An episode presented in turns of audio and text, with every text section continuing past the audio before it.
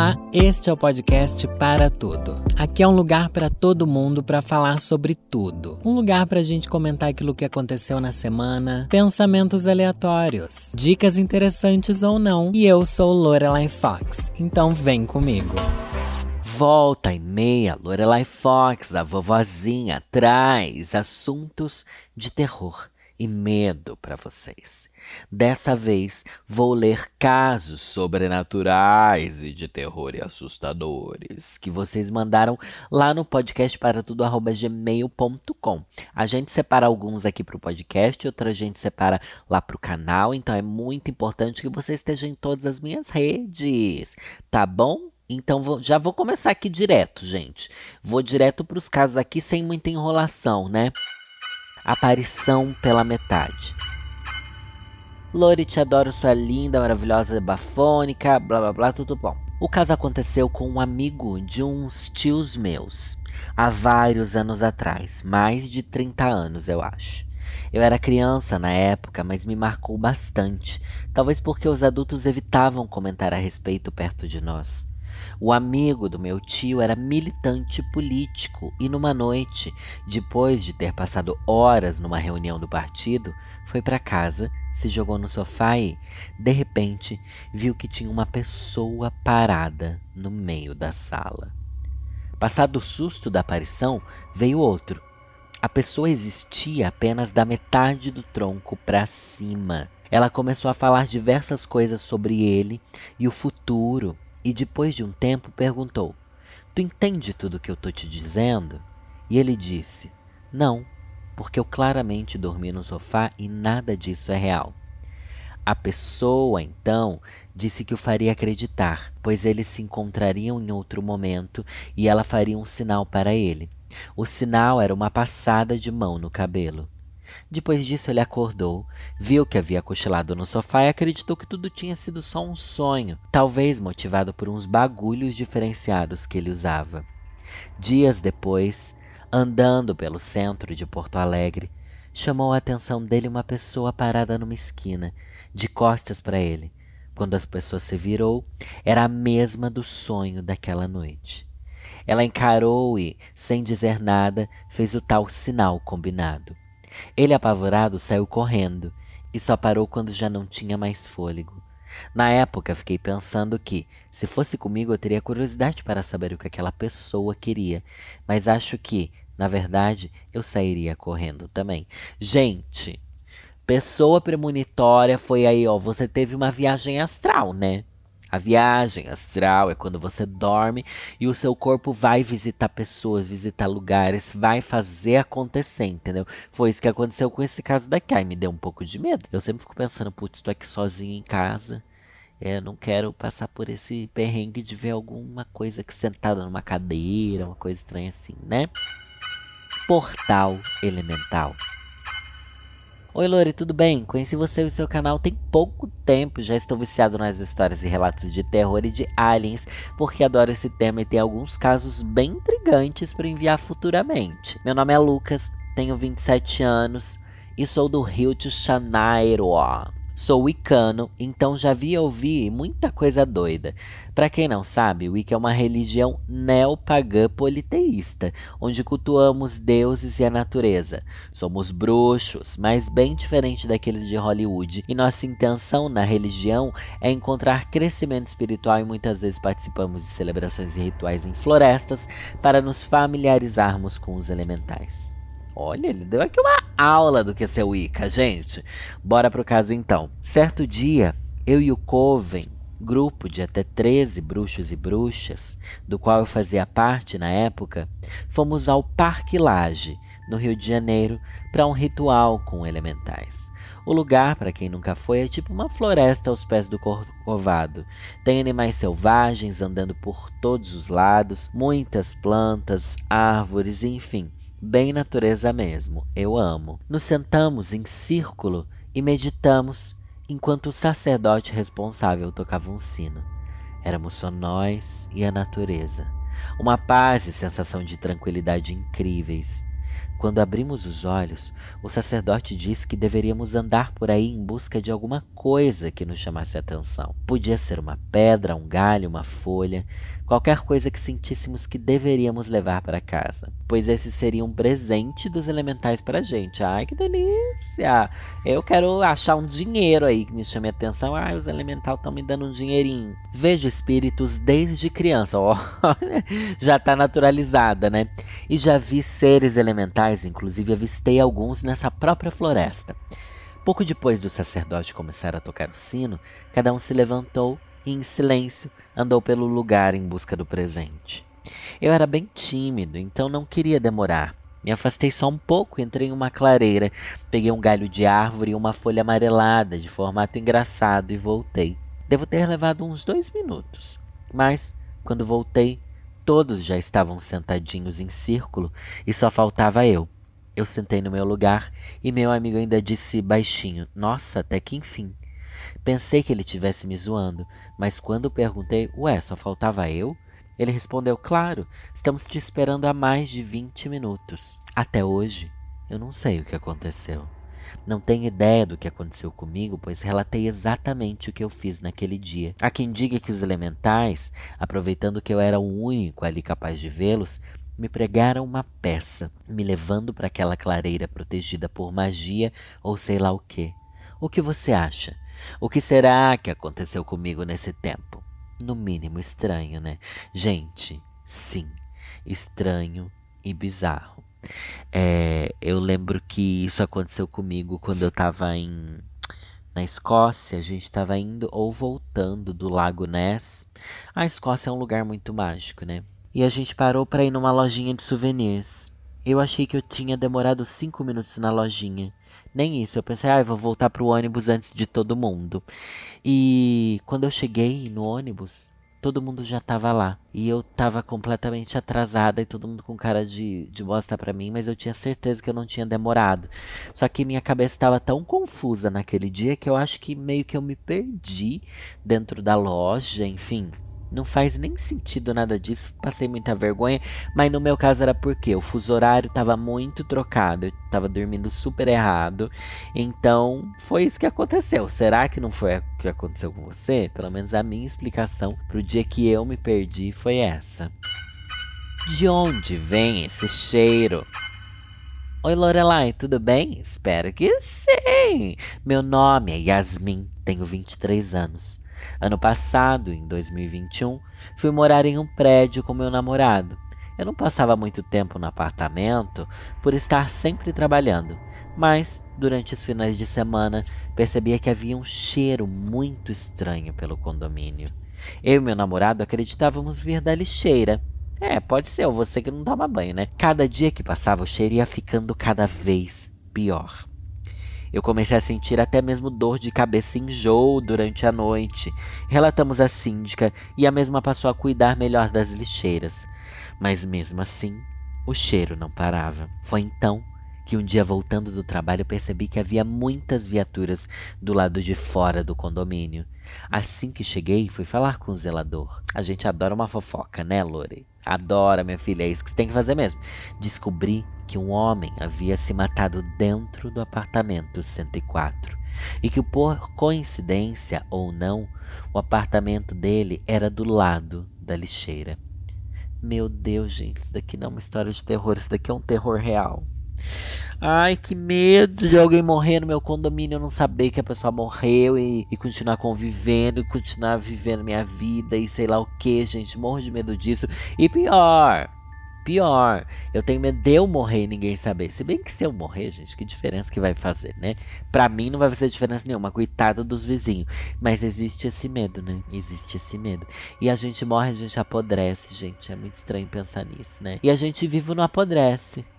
Por que, que a gente vive no apodrece, né? O que que tem no... Nossa, agora uma pergunta completamente aleatória. O que que tem no nosso corpo que quando o sangue para de circular, a gente pode apodrecer? Eu tô fazendo essa pergunta parece óbvia, mas na minha cabeça não é óbvia, tá bom? Tipo, por que, que a gente não apodrece enquanto está vivo, só apodrece enquanto está morto e tipo, em um dia a gente já tá decomposta? Por que, que os seres vivos não se decompõem enquanto estão vivos? Ah, eu devia estudar biologia. Gessilane, me responda, por que isso acontece dessa forma? Porque eu tô extremamente curiosa e não sei se é a pergunta mais burra que eu já fiz aqui, mas enfim, vamos continuar. Para o sítio dos horrores. Oi, Lorelinda, amo o seu canal. Muito obrigado, meu amor. Me chamo Drica e vou contar um caso bizarro que aconteceu comigo e minha família num sítio dos horrores. Uma amiga da minha tia deu o sítio para ela para a gente passar um feriado de quatro dias de graça. E foi a família toda. O lugar era enorme e lindo, com piscina, campo de futebol, pomar e muito mais. Na primeira noite, minha avó estava vendo TV e disse que viu um homem alto passar na janela. Pensamos que fosse o caseiro.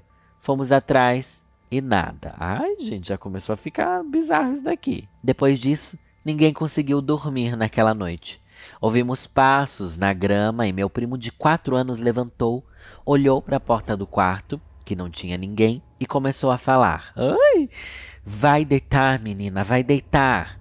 Gente, a criança, a criança vê o paranormal. A criança, ela vê o paranormal. Você tenha cuidado, você, pelo amor de Deus.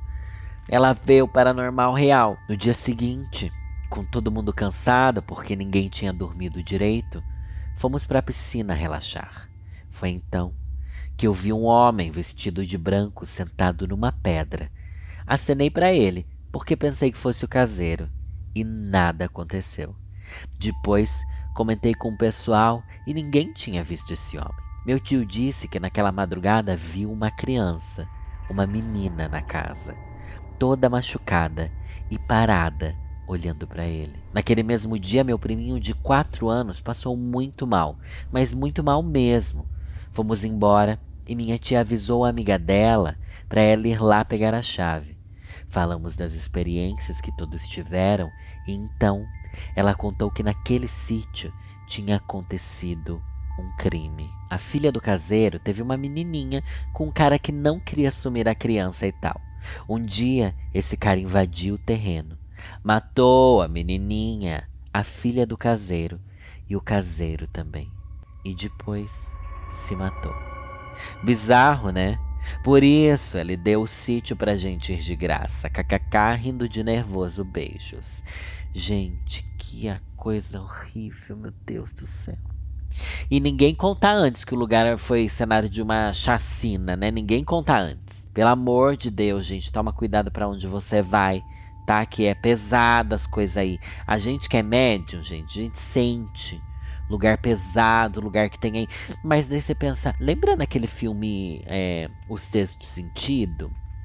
a menininha se comunicar, a menininha não, o menininho se comunicava com os espíritos porque os espíritos queriam ajuda. Às vezes esses espíritos daí querem uma ajuda, você vai fazer uma oração, você vai fazer uma missa, você vai fazer um descarrego nessa casa para eles encontrarem o caminho deles, porque às vezes tudo aconteceu e eles não sabem que desencarnou. Tô aqui dando a minha dica assim, porque também sou conselheira espiritual, né? Vocês sabem que aqui é sobre isso mesmo. A premonição Morro de medo de história de premonição, gente. Oi, Lore. Antes de começar, gostaria de dizer que amo muito você. E durante a época de vestibular para medicina, meu passatempo na hora de descanso era assistir seus vídeos para relaxar. Passei tem dois anos, mas achei legal te dizer isso, kkk. Ai, muito legal mesmo, obrigado, gente. A todo mundo que, enfim, que eu ocupo esse momento de lazer de vocês, seja com coisas mais inteligentes, como era dois anos atrás, quanto com coisas idiotas como são hoje. Acho que isso é meio mágico, sabe? Na verdade é muito mágico. Todo mundo que comenta nas minhas coisas eu acho mágico, ainda tipo, nossa, as pessoas gostam do que eu faço. E não quer dizer que eu sou legal, só quer dizer que vocês são chato igual eu. Porque eu acho sempre que a gente se identifica mais na chatice da pessoa do que na legalzice dela. Tá bom? É ou não é? Vocês gostam de me ver reclamona e tá tudo bem, vamos lá. Meu caso é algo breve, mas posso afirmar com todas as letras que é verídico. Minha mãe é católica, mas ela sempre foi muito sensitiva. Infelizmente, nunca procurou trabalhar a mediunidade dela, não por ter preconceito, mas por estar confortável na sua religião.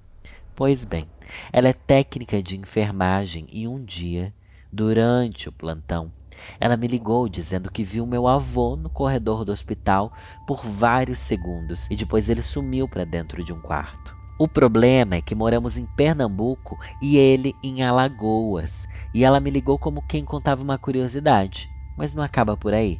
Quando desliguei o celular, meu tio me ligou, dizendo que estava tentando ligar para minha mãe, mas que estava dando ocupado. O caso era que ele queria que eu avisasse que meu avô tinha falecido há pouco mais de meia hora antes de ele me ligar. Meu avô nunca tratou minha mãe bem. Até hoje penso que, se o plano espiritual existir mesmo, ele foi se despedir e pedir perdão para ela antes de partir. Ai, fiquei toda arrepiada. Gente, isso é uma coisa. Nossa, eu tô arrepiada real aqui. Isso é uma coisa que acontece mesmo. Às vezes eu. Às vezes não, vai. Eu tenho para mim de que o certo é ser cético. Sabe? Eu sempre penso assim, de verdade, que na nossa construção social e o peso que a vida tem sobre a nossa existência faz com que a gente crie Deus, crie vida após a morte, para a gente enxergar um sentido na vida, porque a vida perde muito sentido se a gente achar que as coisas acabam, né? E eu acho muito que é uma construção humana a ideia de vida após a morte, de espírito, não sei o que, não sei o que lá. Mas daí você se depara com uns casos assim, coloca tudo em xeque, não coloca? Para mim coloca como que a pessoa ia saber. E são vários casos assim, muita gente passa por isso, de sentir, de ver, de ouvir alguém chamando quando a pessoa acabou de morrer e ninguém sabia. É algo assim bizarro, bizarro mesmo. E não sei o que pensar. Ao mesmo tempo que eu gosto de pensar, eu gosto de pensar tipo, ah, ciência, tá? Ciência explica as coisas. Eu gosto de ser mais racional, por mais que eu brinque muito com esse tema de coisas de assombração, de, enfim, sensitiva, não sei o que, não sei o que lá. Eu tento manter o pezinho no chão e acreditar que é uma invenção. Mas ao mesmo tempo, outra parte de mim acredita que, mano, as coisas realmente podem ser assim, essa doideira que a gente não sabe. A mulher agachada Olá, Lori e Vitor, tudo bem? Meu nome é Brenda. Ai, que bonitinho, mandou um beijinho pro Vitor. Mandei um beijinho pro Victor, que o Victor me salva. Ai, que delícia. E Brenda é um nome tão um filme americano, né? Vamos lá. Bom, aos nove anos, eu e minha mãe fomos morar com meus avós. Ficamos lá até eu fazer 16 anos. Foram sete anos em que mais vi coisas estranhas. Geralmente, eu via uma mulher de pele pálida cabelos castanhos escuros e usava um vestido branco, meio Samara do Poço, sabe? Via outras coisas também, mas ela era quem mais me acompanhava, inclusive até hoje, mas bem menos. A primeira vez que a vi, eu tinha uns 10 anos. Era por volta da uma da tarde. Minha mãe estava conversando com minha avó, que morava no andar de cima, e nós ficávamos no andar de baixo. Eu estava assistindo TV tranquilamente, até que algo me chamou a atenção. Lá estava ela, a me observar, entre a divisória da sala e da cozinha. Era ela. Foi a primeira vez que a vi. Ela me olhava com os olhos arregalados. Parecia curiosa e com medo. Eu desviei o olhar e, quando olhei novamente, não estava mais lá. Eu não senti medo e nem sabia se aquilo realmente tinha acontecido, então eu ignorei. Uns dias depois, eu estava em casa sozinha. Eu não tinha ido para a escola. Acordei cedo para brincar. Eu tinha uma rede no quarto e eu adorava me balançar. Ficava horas nessa rede. Estava no quarto, com a porta fechada e me balançando. Então, sabe quando a rede vai para cima e volta? Tipo, indo pernas para cima não sei, gente. Voltando pernas para baixo, não faço ideia do que está falando dessa dinâmica da rede aqui, mas enfim. Quando voltou, eu vi ela de novo. Ai! Agachada, me olhando. Quando viu que olhei, se assustou e saiu agachada mesmo e sumiu. Foi tudo tão rápido, mas dessa vez eu fiquei com muito medo. Saí do quarto e não voltei tão cedo. Eu a vi várias vezes, mas a pior foi essa. Gente do céu, é um encosto que tá grudado em você, meu Deus. E o que, que você faz? Você contou para sua família? A história acaba aqui. Eu queria saber o desfecho. Você tem que contar para sua família, para sua mãe, para ver se alguém aí consegue, né, resolver a sua trajetória com essa com esse ser aí de outra vida. Eu só não sei como é possível você ver uma pessoa assim de olhos arregalados, uma pessoa que tá na sua casa e não deveria estar ali, e você vê e age normalmente. Você só vai se assustar quando ela estiver agachada. O que, que aconteceu, gente? Eu sei porque até contei numa live que eu fiz no meu canal essa semana. Fiz uma live sobre lendas urbanas lá no canal, tá? E lá eu comentei que na a família da minha avó, por parte de mãe, bem assim mais precisamente minha avó, minha mãe e tal, eles veem essas coisas. Daí é muito comum lá na casa da minha avó, ela, minha mãe depois me conta assim: ah, sua avó disse que viu um, um moço sentado na sala, ou tipo, ah, tinha um moço lá no fundo do quintal e, e, e ele tava lá várias vezes e tal. Só que minha avó, gente, ela é assim do espiritismo, sabe? Bem do espiritismo mesmo, então para ela é natural entendeu? Tão natural quanto a luz do dia, mas que é bem assim para ela, sabe? De boa. Daí diz que tem umas histórias assim mais pesadas de que o cara aparece por algum motivo. Tem também umas histórias que, de quando era criança, de que minha mãe ou alguém lá que morava na casa da minha avó há muitos anos atrás ouvia barulhos de corrente à noite. Ah! Que medo, gente. E eles sempre comentaram isso com uma naturalidade que para mim é assustadora. É uma naturalidade que não devia acontecer, sabe? É uma naturalidade que não, não faz sentido. Tem que ter um medo. Às vezes a gente fica assim, meu Deus, como é que esse povo não tem medo? E que mundo é esse que é tão chocante? O mundo já é tão chocante que a gente não tem medo disso. Igual quando saiu a notícia de que realmente a NASA e o Pentágono lá não sabiam explicar aquelas imagens de OVNIs e que realmente eram OVNIs. Não se sabe se é uma tecnologia humana ou não, mas ninguém conseguiu identificar que diabo era aquelas coisas e ninguém ligou. Pra mim é a mesma coisa de você ver esse espírito aí na sua casa e não ligar. Como assim, gente? Enfim. A gata médium. Oi, vovó, tudo bem? Tudo bem, meu amorzinho, meu netinho. Então, minha história é a seguinte: meu pai tinha um amigo chamado Hugo. Meu pai era o único amigo do velho. Ai, tadinho, o seu Hugo não tinha mais amigos, né? Me lembra muito a história do Vitor Hugo do BBB, que não tinha amigo nenhum. E esse amigo vivia na minha casa. Só que, com o passar do tempo, o velho foi ficando meio biruta, falava umas coisas sem sentidos e até tentou matar o próprio filho. E, gente, demência, é isso? Deixa eu ver o resto da história. Numa dessas brigas com o filho, meu pai trouxe pra, ele para nossa casa para ficar alguns dias. Ele já estava diagnosticado com Alzheimer. Então, eu, bem bruxinha que sou, Fui jogar um tarô. Olha só, a bicha foi jogar um tarô. Fui jogar um tarô para ver o estado de saúde do velho. Vi que ele ia morrer meio logo. Ai, dá pra ver isso, gente. Na hora ignorei, pois eu nem gostava muito dele mesmo. Depois dele ficar uns dias na nossa casa, uma das filhas veio buscar ele para ir morar com ela no Paraguai. Lá, o velho descobriu um câncer e logo após pegou uma pneumonia e partiu dessa para melhor. Meu pai não pôde ir visitá-lo no Paraguai por conta do Covid. Ai, que triste. Depois de uma semana, mais ou menos, da morte do Hugo, meu gato estava muito esquisito. Corria feito doida pela casa. Miava sem parar para querer entrar nos quartos de hóspede e, quando entrava, ficava embaixo da cama, olhando para cima por vários minutos.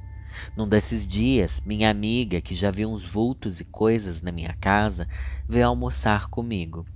E, quando a gente estava comendo, a gata começou com as loucuras de novo. Mas uma hora ela parou sentada no arco da porta da cozinha, de costas para a gente e olhando para o corredor onde ficavam os quartos. Como minha amiga tem muito dessas coisas, fui fazer uma brincadeira com ela. Eu olhei para o gato e falei: Américo, o que você está vendo? É o seu Hugo? Se for, dá uma piscadinha. Na hora, o gato virou a cabeça para trás e piscou lentamente. Eu fiquei em choque minha amiga começou a gritar: Vai repreendendo, Senhor! Vai repreendendo! Esperei minha amiga ir embora. Acendi um incenso de palo santo e queimei pó de café pela casa. Ai, gente, é essa a dica para espantar espírito? Pedindo para que ele tive, para que o que tivesse ali era para sair, porque não era bem-vindo. Nunca mais vi minha gata fazendo aquelas coisas de novo. E agora, Lore? Será que ele veio se despedir? Ou foi tudo uma mera coincidência? Gente, eu acho que. Não acho que ele foi se despedir. Mas às vezes o espírito fica preso a coisas da materialidade, né? Eu sinto isso, pelo menos. Às vezes fica preso. E foi isso que eu acho que aconteceu ali. Nesse caso, tá bom? Nesse caso bizarríssimo que você trouxe para mim. Ai, gente, que medo dessas coisas. Eu não quero ver que alguém que tenha morrido é, passe por isso e, e volte para minha casa. Ficar preso na materialidade aqui. Porque lembrando Ghost, gente, que o. Eu amo que minha referência bibliográfica é Ghost. É, o espírito ficava meio que preso às energias da, da coisa da vida real, né? Preso a pessoas e tal, enfim, eu acho que é isso que acontecia. E você quer saber um caso de terror pior ainda, mais assustador? É a edição do BBB desse ano. Gente, vocês sabem que aqui no, no podcast eu tenho um quadro que se chama Reclamando do BBB. E acho que não poderia ter outro nome. Eu lembro que eu escolhi esse nome antes de saber que o BBB seria essa coisa só de reclamação que a gente tá vivendo agora, tá? Então eu acho que eu acertei na mosca, gente. Acertei na mosca, mas vocês sabem que uma das maiores patrocinadoras desse BBB é a dona Avon, né? E a Avon tem base pro Brasil todo, para todo mundo, todo tipo de pele. E eu vou dar umas diquinhas aqui para você conseguir a sua base ideal, tá bom? Pro seu tom de pele aí, pra sua necessidade. A gente sabe que lá dentro do BBB tem gente que tá usando as bases da Avon, mas não tá acertando na cor, né, gente? Pelo amor de Deus. Inclusive, tomem cuidado, porque senão você fica com a cara de fantasma. Toma cuidado mesmo, tá? Eu vou começar a falar sobre a base Serum, que além de ter fator de proteção solar 30, que é muito importante para a gente cuidar da pele, garante aquele cuidado especial para você. Ela possui tecnologia Trata Make, que cuida da pele, deixa ela hidratada, radiante e uniforme. E a cobertura, gente, é uma cobertura leve a média, sabe? Não é uma cobertura pesada assim. Já a base Power Stay, que tem acabamento mate, ela dura 24 horas. Ela resiste ao calor, ao suor, à água, à montação, à drag, a beijo na boca, tá bom? Resiste a tudo. E se você faz esporte, academia ou precisa de uma base para aguentar qualquer performance dramática que você precisar, até seu bate-cabelo, a Power Stay é a base ideal para você. E realmente, na verdade, toda a linha Power Stay, gente, é aquela que não sai da sua cara mesmo, indico demais. Mas se você é do tipo mais prático e gosta de uma make mais natural e quer ficar pronto rápido, a sua base é a Compacta 3 em 1. Ela já vem com uma esponjinha e com espelhinho para facilitar você aplicar, usar aí, né? Você é preguiçosa, que é tudo rápido. E essa base 3 em 1 faz o papel de base, corretivo e pó tudo junto. Daí agora a parte mais difícil, gente, é sempre escolher o tom ideal para você. Como eu falei, se você erra o tom, tudo vai por água abaixo. Mas não se preocupe, porque no site da Avon tem um quiz para você ir lá respondendo, que eles vão te orientar através desse quiz. Mas se você conhecer uma representante, Avon, ela também pode te ajudar a comprar a base perfeita, aquela base para chamar de sua, sabe? Então já corre lá em www.avon.com.br e encontre a sua cor. Vende base, vende Avon. E bora reclamar desse BBB. Reclamando do BBB. Qualquer coisa me bota no paredão. Gente, dessa vez eu vou trazer o Reclamando do BBB a partir de mim mesmo. Eu tô gravando esse podcast aqui na quinta-feira, três da tarde, e já o Arthur Aguiar entrou no quarto falso lá. Como é que é o quarto preto? Que era um drama que o Boninho estava fazendo, um suspense sobre o que seria esse quarto. Ficou lá um dia e meio e, gente, esse um dia e meio não serviu para absolutamente nada. Senão ele caçar alguma coisa que falaram dele, sabe? E para mim isso ao mesmo passo que eu já não aguento mais Arthur Aguiar, e não é porque eu acho ele um mau jogador, não acho, não acho ele podre, não acho que ele eu acho que sim, ele tenta manipular, ele usa umas coisas pequenas contra os outros e tal, mas acho que, gente, Big Brother é sobre isso, né? Não dá pra ser hipócrita só porque a gente acha ele chato, fala que ele joga mal e blá blá blá, mas é que ele é muito chato, tá bom? Eu acho ele muito chato. E chato que eu digo é sem carisma, né? Ele não tem carisma. No final das contas, ele ficou no, lá no quarto falso, do paredão falso vendo todo mundo lá na casa vivendo a vida normalmente e teve que pegar pequenas migalhas do que reclamar depois quando ele saísse do quarto falso, o paredão falso, né? O quarto é verdadeiro, o paredão que é falso. Ele acabou saindo desse quarto muito decepcionado com o Scooby, só porque o Scooby falou que, ah, será que o, o Arthur foi eliminado porque ele dormiu demais? Gente, o que é uma coisa completamente natural de se pensar, porque Tipo, daí o Arthur ficou bravo porque o, o Scooby sabia porque ele estava dormindo muito, mas isso não tem a ver com ele cogitar por que, que ele foi eliminado. O público pode ter eliminado ele porque ele dormiu demais, por mais que a gente saiba ou não os motivos. E daí com o DG, ele diz que é que eu não assisti a DR que o Arthur teve com o DG, porque eu comecei a gravar o podcast enquanto o Arthur ainda tava lá tendo DR com o Scooby. Mas enfim, ó. O Arthur ficou decepcionado porque parece que o DG ficou feliz com ele ter saído. E na verdade não é isso, é que lá ninguém se importa. Ninguém se importa com quem entra, quem sai, quem faz o quê, quem desfaz, sei lá o quê. Ninguém se importa com nada. E o Arthur tá procurando, sim, é, uma forma de ser. Não vou dizer que ele tá procurando a história da vítima, porque eu acho que isso é um exagero, não acho que ele chega a fazer isso. Mas ele tá procurando um enredo, porque afinal, se o público mandou ele pro quarto lá escondido para ver tudo o que estava acontecendo, na cabeça dele ele pensa, putz, deve ter alguma intriga aí que não tá, não tô sabendo. Só que na verdade não tinha intriga nenhuma. Daí ele tá tendo que inventar uma intriga baseada em coisas tão, tão, tão, tão, tão pequenas, tão pequenas, muito diferente do ano passado, quando a Carla Dias saiu e ela viu o povo que era falso com ela, o povo que falou coisa que não prestava dela e tal, porque afinal tinha muito mais gente na casa e os ainda tinha um jogo ali por baixo dos panos, né, que era muito interessante, de muito interessante é um exagero, né? Era mais interessante de assistir. Agora todas as guerras estão declaradas no BBB 22. Ninguém tá com um plano escondido de nada. Todo mundo é aberto sobre tudo, todo mundo sabe em quem todo mundo vota, nada era uma surpresa de nada ali, sabe? Eu acho que é isso. É, o que tá rolando aqui não tem motivo para ter existido esse paredão falso, se não prolongar o programa por mais tempo, já que saiu o Thiago e saiu a Maria sem que tivesse no cronograma ali do programa, né? Daí Arthur Aguiar voltou para casa vestido de coelhinho da Páscoa, o que também, gente, custava custava ter dado uma fantasia melhor para ele, uma fantasia feia. Um coelho feio, gente, feio, feio, feio, feio, feio. Parecia aqueles coelhos que ficam animando loja, sabe? Só que no sol, tipo 12 horas no sol animando uma loja, parecia que era esse o sentimento. O sentimento não, parecia que essa era a roupa e o sentimento que a gente teve, porque era um coelho com cara de sofrido e tal. Daí todo mundo comemorou, todo mundo não. Os boys comemoraram quando ele reapareceu, as comadres e o Eli ficaram com uma cara de velório, o que também faz parte. Agora eu digo, Arthur chegou criando picuinha com os meninos. É chato, é chato, a DR é chata, a história é chata, ele tá inventando motivo onde nem não tinha. Mas pelo menos eu espero que isso mude a dinâmica, que os meninos vão acabem se aliando mais com Lina e com outro pessoal ali do que com Arthur.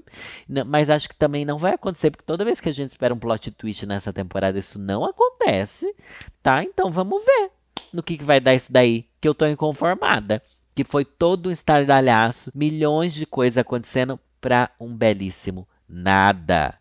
E vocês, o que, que, vocês estão achando? Não deixe de comentar nas minhas redes socials, que é o podcast do Instagram, gente, arroba podcast para tudo. E também me siga nas minhas redes sociais, eu sou Lorelai Underline Fox em todas elas. Nossa, hoje já falei demais, falei do terror, falei do terror do BBB, falei de um tudo aqui, gente. Eu vou indo nessa e é nessa que eu vou. Beijo!